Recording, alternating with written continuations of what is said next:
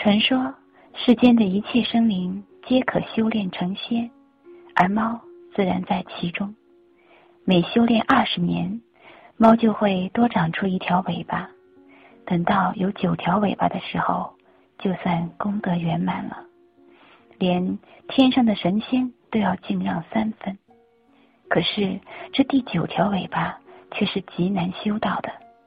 当猫修炼到第八条尾巴时，会得到一个提示，帮助它的主人实现一个愿望。心愿完成后，会长出一条新的尾巴，但是从前的尾巴也会脱落一条，仍是八尾。这看起来是个奇怪的死循环，无论怎样都不可能修炼到九条尾巴。有一只很虔诚的猫，已经修炼了不知道几百年。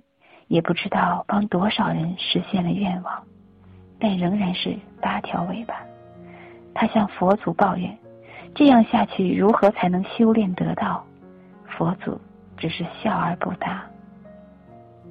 有一天，他在暴风雨中救了一个少年，之后发现这个少年是他第一位主人的后代。按照规矩，他需要帮少年实现一个愿望。少年欣喜若狂，自己竟然成为八尾猫的主人，还有一个不论多奢侈都能够实现的愿望。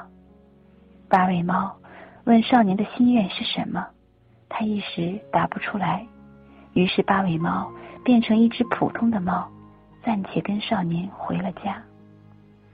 在之后的几天里，少年发现他的眼神里，除了看透世事的淡然以外，还有些许悲哀。当他得知了死循环的秘密之后，竟然对这只神通广大的猫产生了怜悯。终于有一天，八尾猫待得不耐烦了，便问少年到底有什么愿望。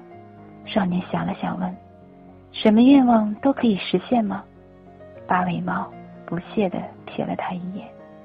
少年一字一顿地说：“那么，我的愿望就是，你能有。”九条尾巴，八尾猫愣住了，眼睛里充满了疑惑，随后是一种难以言表的感恩眼神。